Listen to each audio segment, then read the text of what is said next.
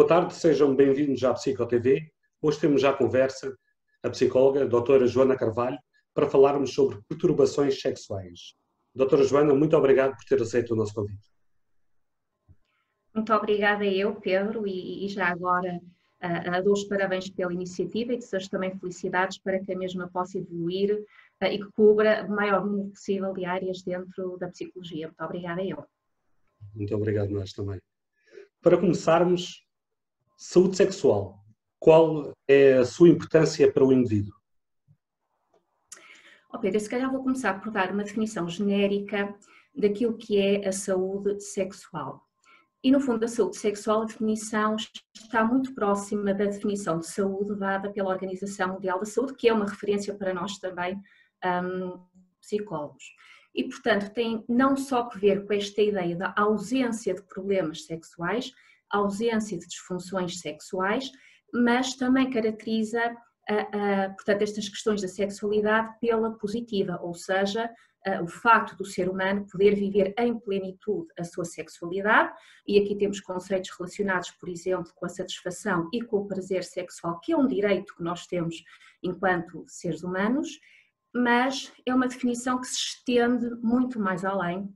um, sobretudo nos últimos anos. Eu acho que este ponto é importante, ou seja, é um conceito que vai jogar também, por exemplo, com aquilo que são os direitos sexuais, sendo que direitos sexuais são direitos humanos, e aqui o tema foge para questões como, por exemplo, a igualdade de género, a violência sexual, um, o apoio que é dado, ou que deveria ser dado, esta batalha para que as minorias sexuais possam expressar a sua sexualidade sem qualquer penalização, não é? E, portanto,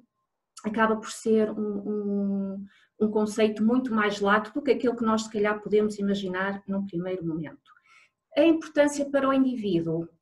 Eu sei que, para a maioria das pessoas, um, a sexualidade se calhar assume um segundo, terceiro plano, ou nem isso.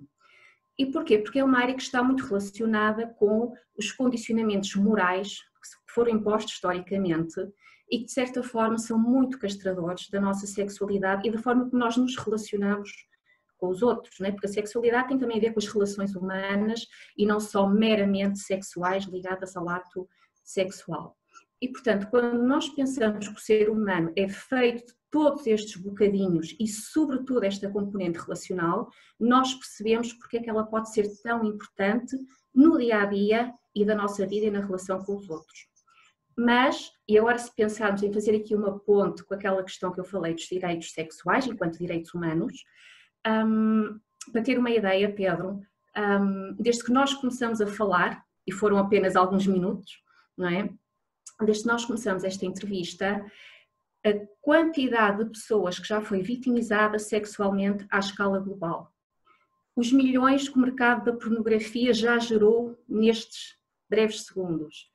Um, se pensarmos no número de pessoas que estão em risco de levar uma condenação, inclusive uma condenação uh, por pena de morte, por tentarem expressar a sua sexualidade em alguns países, nós entendemos como é que uh, esta coisa que às vezes nos parece tão secundária tem um impacto não só na nossa vida individual, como naquilo que é a nossa vida enquanto sociedade e enquanto comunidade.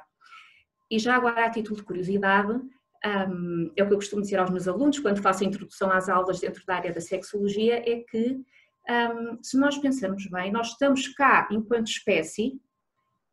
por questões relacionadas com a nossa sexualidade. Portanto, a sexualidade não é só fundamental para aquilo que é o nosso bem-estar, como é fundamental aqui na, na, ideia de sobrevivência do ser humano um, enquanto espécie enquanto, uh, aqui do ponto de vista da sua coletividade também. Uh, pegando uh, nesta definição que nos fez, perturbações sexuais, quer no sexo feminino, quer no sexo masculino, o que são?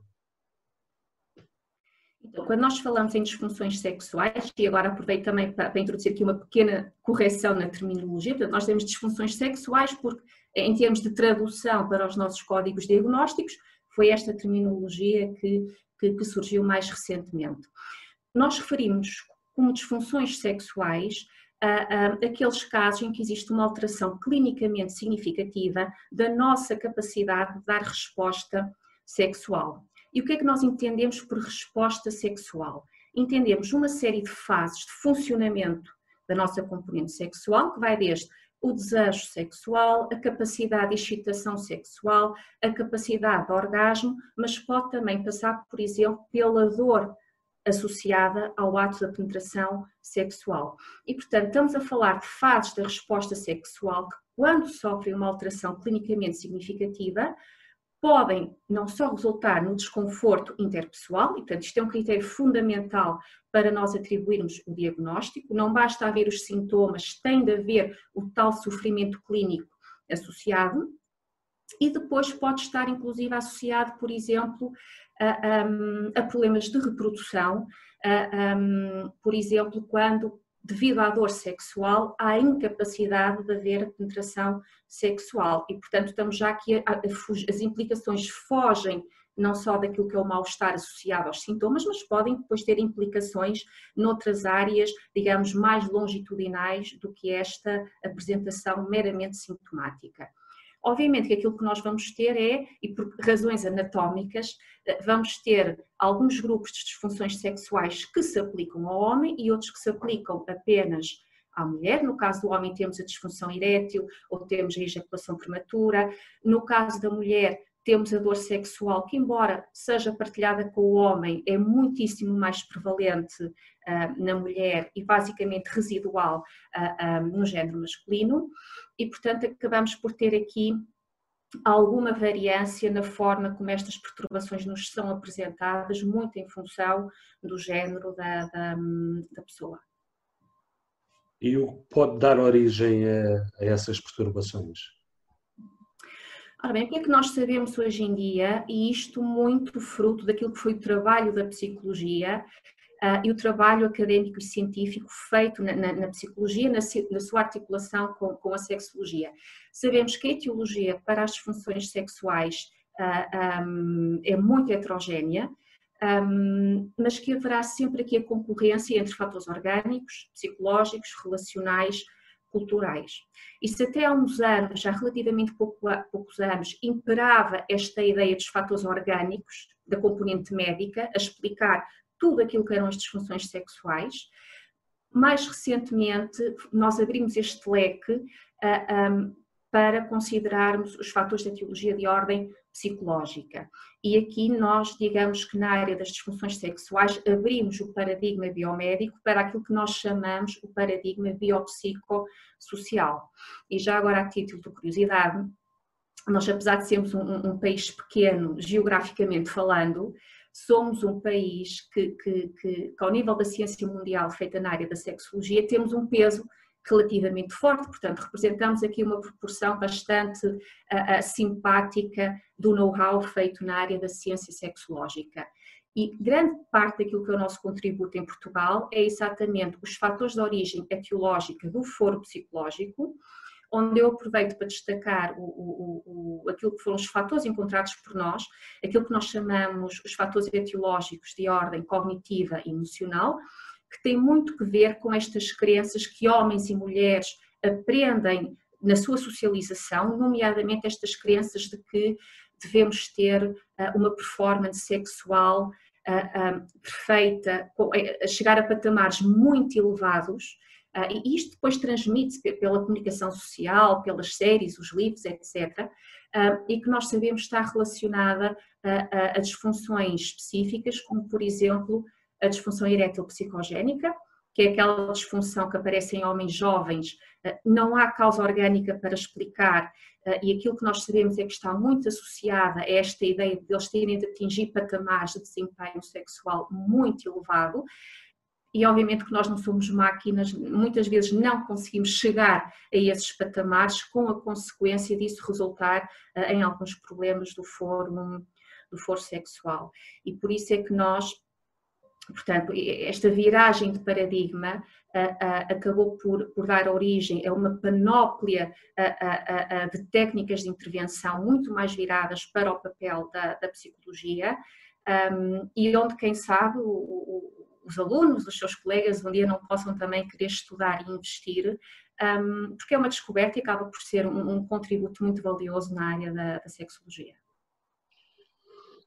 Quais os sinais de alerta que um, um indivíduo pode sofrer uh, neste tipo de perturbações? Ora bem, nós podemos ver, ver, ver esses sinais de alerta, digamos que a dois níveis. Um é o indivíduo começar a apresentar uh, aquilo que é a apresentação sintomática de cada uma destas disfunções uh, e que é relativamente óbvio. Por exemplo, uh, vamos pensar um homem que começa a ter dificuldades de ereção, um, isto pode aparecer de forma gradual, ao, ponto de impossibilitar as relações sexuais e, portanto, há aqui um sinal de alerta, digamos que estrutural, não é? Que facilmente é detectado, ok? Mas muitas vezes nós não chegamos lá assim e chegamos mais pelo facto de nos começarmos a perceber que há mal-estar no casal, mal-estar nas nossas relações com os outros, começamos a sentir que há muita ansiedade em darmos o primeiro passo numa interação para, com alguém, porque sabemos que mais tarde pode vir a resultar em interação sexual. E, portanto, estes sinais são sinais menos evidentes, digamos assim, mas que acabam por sinalizar que alguma coisa pode não estar a funcionar uh, nas tais fases da resposta sexual. E aqui devemos ter um cuidado, sobretudo quem trabalha na área, os clínicos que trabalham na área devem ter um cuidado que é saber detectar, saber orientar as pessoas que apresentam estes problemas, obviamente, mas ter sempre o cuidado de não patologizar, ou seja, a, a, expressão da nossa sexualidade, a nossa resposta sexual varia muito em função da idade, do contexto histórico. Agora estamos a estudar as variações em função da pandemia do COVID, da Covid. Portanto, é, é, é tão plástica, tem tanta plasticidade que muitas vezes aquilo que nos parece ser uma disfunção, mais não é do que uma resposta adaptativa em certa altura da nossa vida. E, portanto, isso nunca deve ser confundido com uma disfunção sexual, exatamente para não estigmatizar e lá está, para não começarmos a subir os tais padrões de desempenho que depois sabemos serem piores para o nosso funcionamento sexual. Eh, de que forma as perturbações sexuais podem afetar a qualidade de vida dos indivíduos? De várias formas. Um, se pensarmos nesta componente mais estrutural que eu falava há pouco, um, vamos imaginar num casal que quer engravidar uh, e que ou a, a, a, mulher tem uma perturbação, uma perturbação de dor sexual ou o homem tem uma perturbação de ejaculação prematura e, portanto, não consegue ejacular na cavidade intravaginal, temos aqui um problema estrutural que afeta diretamente a qualidade individual, mas sobretudo do casal, e põe em causa aquilo que é o potencial da, da, da sua parentalidade, por exemplo, não é?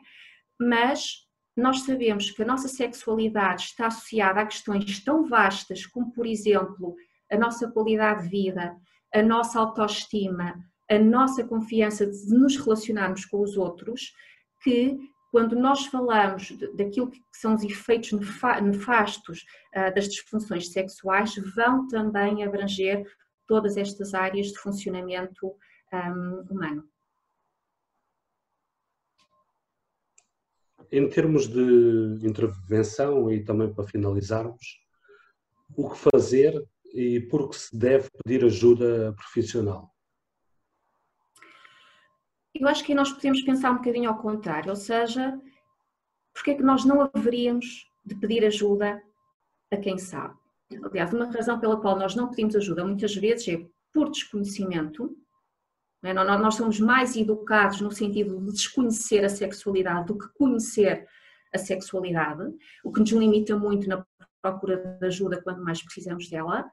Um, pode ser, obviamente, por medo, vergonha, receio, mas de facto hoje em dia em Portugal existem já muitos psicólogos ou outras áreas clínicas treinados uh, e acreditados para uh, implementar aquilo que nós chamamos de terapia sexual, que é uma série de técnicas que visam exatamente e especificamente a, a, intervir nas disfunções sexuais e nos problemas relacionais. E, portanto, nós temos em Portugal, estamos de ano após ano a formar especialistas nessa matéria, temos especialistas quer em serviços públicos, quer em serviços privados, um, e, e, portanto, este acesso é mais fácil há uns anos para cá do que se calhar era anteriormente. Aquilo que eu acho que nós temos que melhorar para facilitar este acesso é exatamente dar a conhecer estes serviços, as suas vantagens, desmistificar toda esta temática da sexualidade e, muito honestamente, eu acho que um primeiro passo é investir, por exemplo, em questões de educação sexual, que não se esgota na componente de, de, prevenir as gravidezes não desejadas, atenção, vai muito mais além, vai para estas áreas que eu estou a falar também. Um, e uma outra forma é também apostar naquilo que é a formação inicial dos próprios clínicos. E aqui falo naquilo que é a formação inicial de psicólogos, enfermeiros, obstetras, urologistas,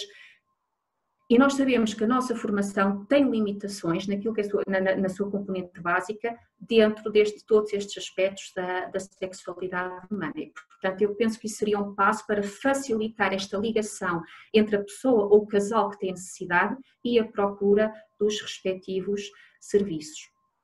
Relativamente às formas de intervenção, são várias e vão depender eh, não só da disfunção em si, mas também daquilo que é o background teórico do terapeuta, não é? Portanto, nós sabemos que temos disfunções que podem obrigatoriamente requerer intervenção cirúrgica, se calhar muito mais ao nível do homem até do que da mulher, e portanto estamos a falar de uma complexidade se calhar até superior e técnicas de intervenção muito mais invasivas,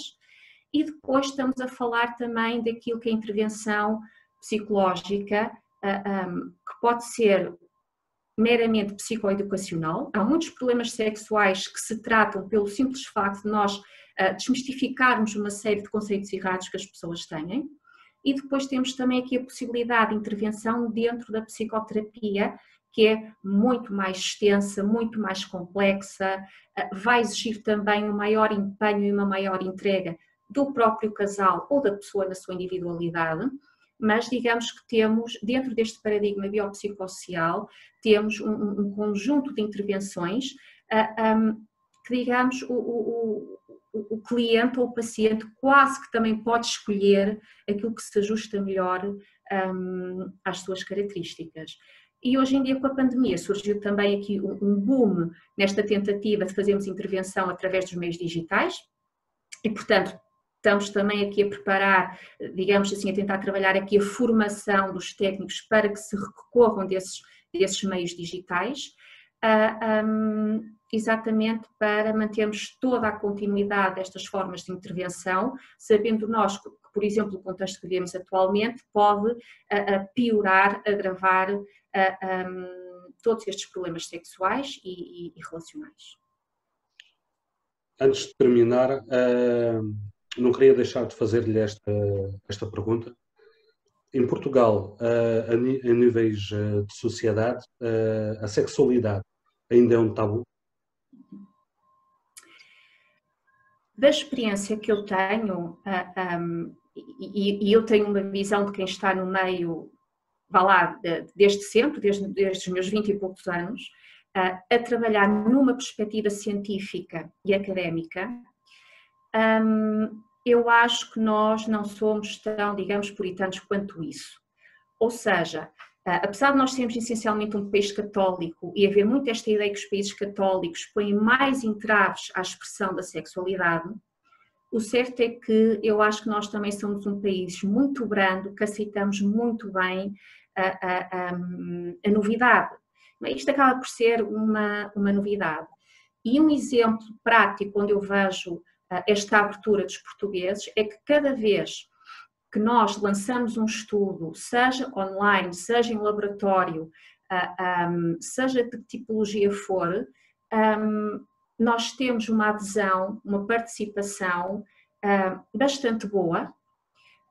tendo em conta todas as contingências. Há sempre muita curiosidade da parte das pessoas em questionarem, em fazerem perguntas, muita abertura. Temos também as próprias comissões éticas que nos aprovam os estudos, e neste momento nós em Portugal conseguimos fazer mais estudos, por exemplo, de índole laboratorial, aprovados por comissões de ética, que noutros países os meus colegas não conseguem fazer, exatamente porque nós trabalhamos com pornografia em contexto do laboratório. Portanto, eu acho que isto mostra a, a, a, a cientificidade com que a academia também encara esta temática e isso é muito, muito positivo. Vou só terminar por fazer aqui uma comparação com aquilo que acontece com, com colegas nos Estados Unidos, que é um, fazem ou tentam fazer um estudo um, e podem ter o tribunal à porta, ou podem ter ameaças, inclusive ameaças de morte, à porta do laboratório. E, portanto, isto espelha bem como é que em Portugal, apesar de católicos, o certo é que parece que nós nos encaramos com, com essa liberdade para estudar uh, uh, e falar sobre questões de, de, de sexualidade. Doutora Joana, muito obrigado pela sua participação e contributo para o nosso canal. Muito obrigada eu, parabéns.